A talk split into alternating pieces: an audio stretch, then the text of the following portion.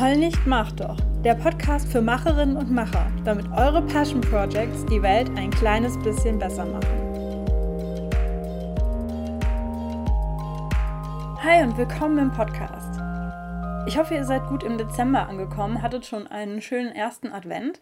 Und passend zum Monat habe ich mir eine kleine Folge überlegt, die ein bisschen anders ist als sonst, ein bisschen konsumlastiger.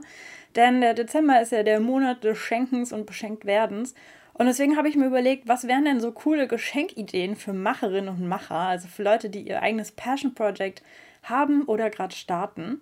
Und ähm, diese Liste soll eine Anregung sein, entweder für dich, was du verschenken kannst, wenn du jemanden in deinem Umfeld hast, der gerade ähm, startet oder schon dabei ist, oder natürlich auch für dich selber, so äh, als Wunschliste. Ich bin nämlich, das muss ich zugeben, immer total schlecht darin, mir was zu überlegen, was ich mir wünsche. Also klar, als Kind war das irgendwie noch einfach. Da gab es dann halt irgendwie neue Pokémon-Version, obwohl, nee, die habe ich immer direkt am Erscheinungstag gekauft, dafür habe ich mein Taschengeld dann gespart. Aber als Kind hatte man das ja schon irgendwie leichter, dass einem da so Wünsche eingefallen sind. Und seit ein paar Jahren wünsche ich mir Weltfrieden und äh, kriege ihn nicht. Und ähm, bringe meine Mutter dann natürlich dann irgendwie in, in Verlegenheit, dass sie sich überlegen muss, äh, was sie jetzt besorgt. Und dann werden es im Zweifelsfall halt irgendwie Socken und irgendein Buch oder so. Ich bin auch mittlerweile in dem Alter, wo ich Socken zu schätzen weiß als Geschenk. Ich habe gerade tatsächlich so Kuschelsocken an, die meine Mutter mir irgendwie mal vor zwei Jahren oder so zu Weihnachten geschenkt hat.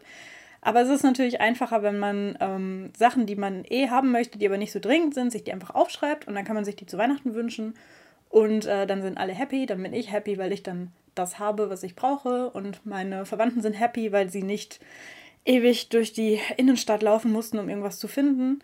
Und ähm, ja, deswegen bin ich für dieses Jahr tatsächlich äh, früh dran und habe eine kleine Liste, wo ich immer Sachen aufschreibe, die ich gebrauchen kann und die ich mir dann zu Weihnachten wünsche.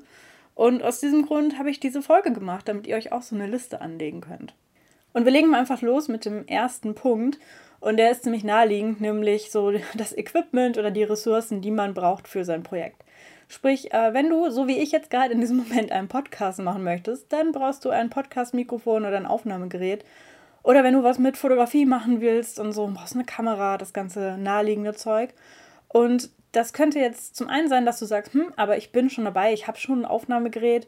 Oder dass du sagst, puh, das ist aber ganz schön teuer, das, was ich gerne hätte, das kostet irgendwie 100 Euro und ähm, das will ich mir jetzt nicht, äh, so Teures will ich mir nicht wünschen, ich hätte lieber gern was Kleineres. Das ist natürlich trotzdem möglich in dieser Kategorie. Dann kannst du ja einfach mal überlegen, was gibt es denn noch so an Zubehör, was man gut gebrauchen kann. Da gibt es jede Menge. Also ähm, Im Kamerabereich zum Beispiel irgendwie so ein ähm, Stativ, so ein Tripod, irgendwelche Filter, irgendwelche Sachen wie zum Beispiel so ein Akkukabel für die Kamera. Das ist so praktisch, das Ding. Das war echt ein, eine gute Investition. Ähm, oder wenn es dann teurer sein darf, natürlich auch sowas wie neue Objektive. Oder im Podcast-Bereich irgendwie so ein neuer Popschutz oder sowas. Äh, oder hier für mein Aufnahmegerät eine neue Speicherkarte wäre eigentlich ganz nett. Ich glaube, das schreibe ich noch mit auf meine Liste. Da gibt es ja jede Menge. Und das Schöne an dieser Kategorie ist, ähm, man kann entweder sich die konkreten Sachen wünschen oder man kann natürlich auch sagen, hey, ich möchte gerne einen Geschenkgutschein von dem Fotoladen, ähm, denn ich weiß schon, was ich haben möchte und ähm, ich spare da drauf. Also wenn ihr mir etwas holen wollt, wenn ihr ähm, mich unterstützen möchtet bei meinem Passion Project, dann ähm, holt mir doch einen Geschenkgutschein von dem Fotoladen um die Ecke. Dort werde ich mir dann mein neues Objektiv kaufen. Und das Schöne daran, wenn man kommuniziert, dass, dass man das ähm, für sein Passion Project nutzen möchte, ist, dass dann vielleicht die Verwandten auch ein bisschen großzügiger sind, als wenn sie ihn, als wenn sie euch einfach nur so quasi Geld in den Umschlag legen und dann halt nicht wissen, was ihr damit macht, ob ihr da jetzt äh, nächstes Wochenende von saufen geht oder so. Vielleicht sind sie dann noch ein bisschen großzügiger, weil sie ja wissen, ihr macht damit was Cooles und es liegt euch am Herzen. Zu der zweiten Kategorie gehören die Sachen, die man gebrauchen kann, um sein Projekt dann wirklich zu planen. Also sowas wie zum Beispiel einen Kalender oder einen Planner, den man dann benutzen kann für seine eigene Organisation. Oder ein schönes Notizbuch für die Leute, die vielleicht so dieses Bullet Journaling benutzen als Organisationsmethode. Oder die vielleicht ein bisschen verzettelt sind und immer sich irgendwelche Sachen auf Post-its schreiben, dass man diesen Post-its dann endlich mal ein schönes Zuhause gibt, ähm, wo sie dann ja einfach ähm, nicht verloren gehen und auch einfach einen schönen Platz haben, um zu zeigen, dass einem dieses Passion Project wichtig ist. Leute, die eh so super organisiert sind, die haben da vielleicht schon so ihr eigenes System, aber wenn jemand eher ein chaotischer Typ ist, der freut sich dann bestimmt über einen ähm, Extra-Kalender für das neue Jahr, den er dann nur fürs Projekt nehmen kann. Die dritte Idee, das sind eher so die motivierenden Sachen. Das könnten zum Beispiel Poster sein oder Postkarten, die man sich an die Wand hängt mit einem coolen motivierenden Spruch. Ähm, oder das könnte irgendwie eine Art von Deko sein oder so. Und das ähm, kann ja ganz allgemein irgendwie ein motivierender Spruch sein. Ähm, ich denke gerade an diese ähm, Poster, die immer bei Barney Stinson äh, aus How I Met Your Mother im Büro hingen mit diesen diesen Teamsprüchen. Ihr, ihr, wisst bestimmt, was ich meine. Ansonsten ist es halt echt nicht witzig.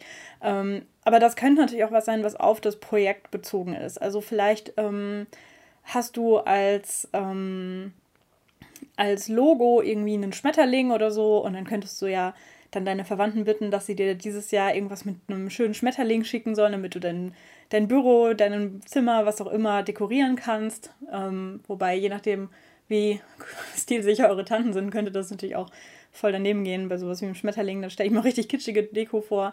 Ähm, aber das fände ich zum Beispiel eine schöne Geschenkidee für eine andere Person. Also zum Beispiel, ich habe ja diesen Blitz in meinem Logo überall drin.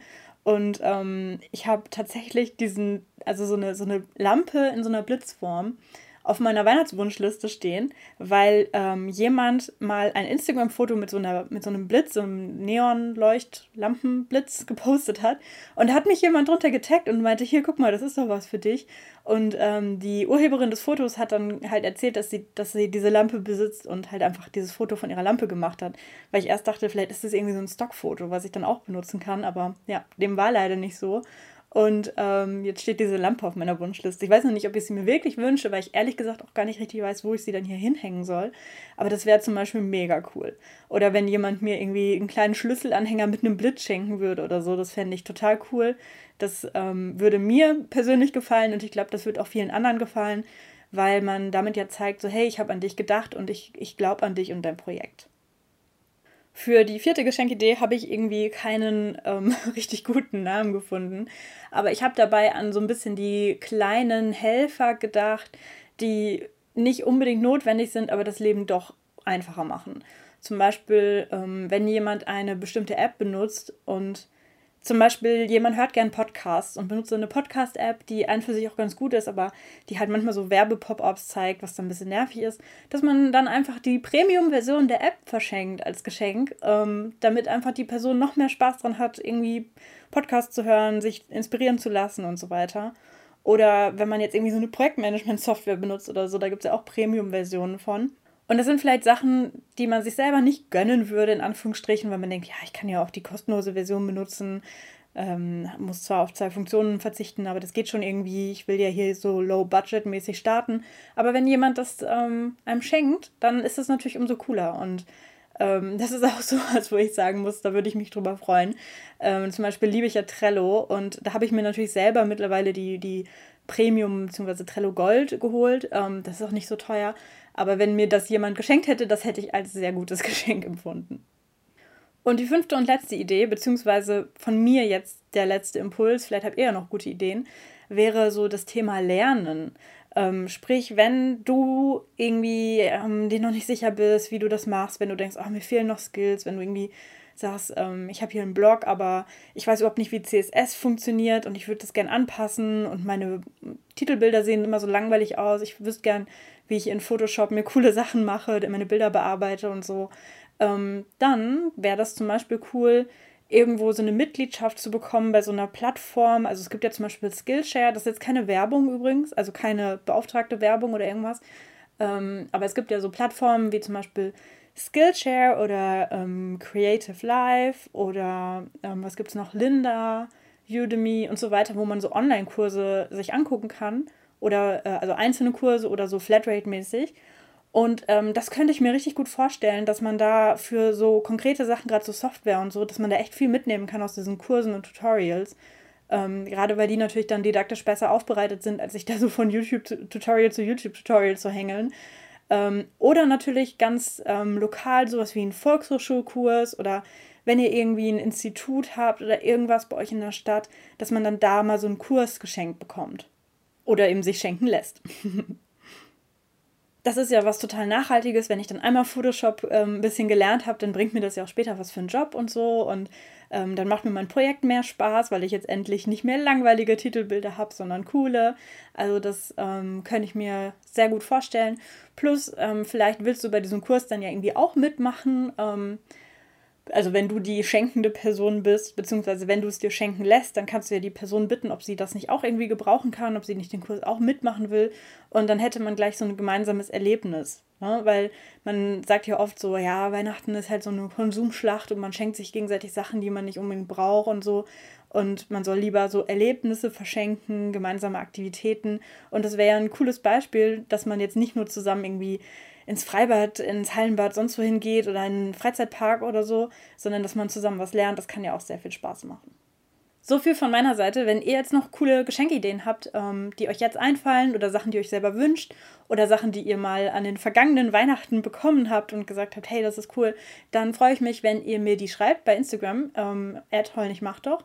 Dann würde ich die auch nochmal in meiner Story teilen und euch natürlich dafür crediten, um ähm, coole Geschenkideen zu sammeln. Bis dahin alles Gute und wir hören uns in der nächsten Woche wieder. Eure Kato.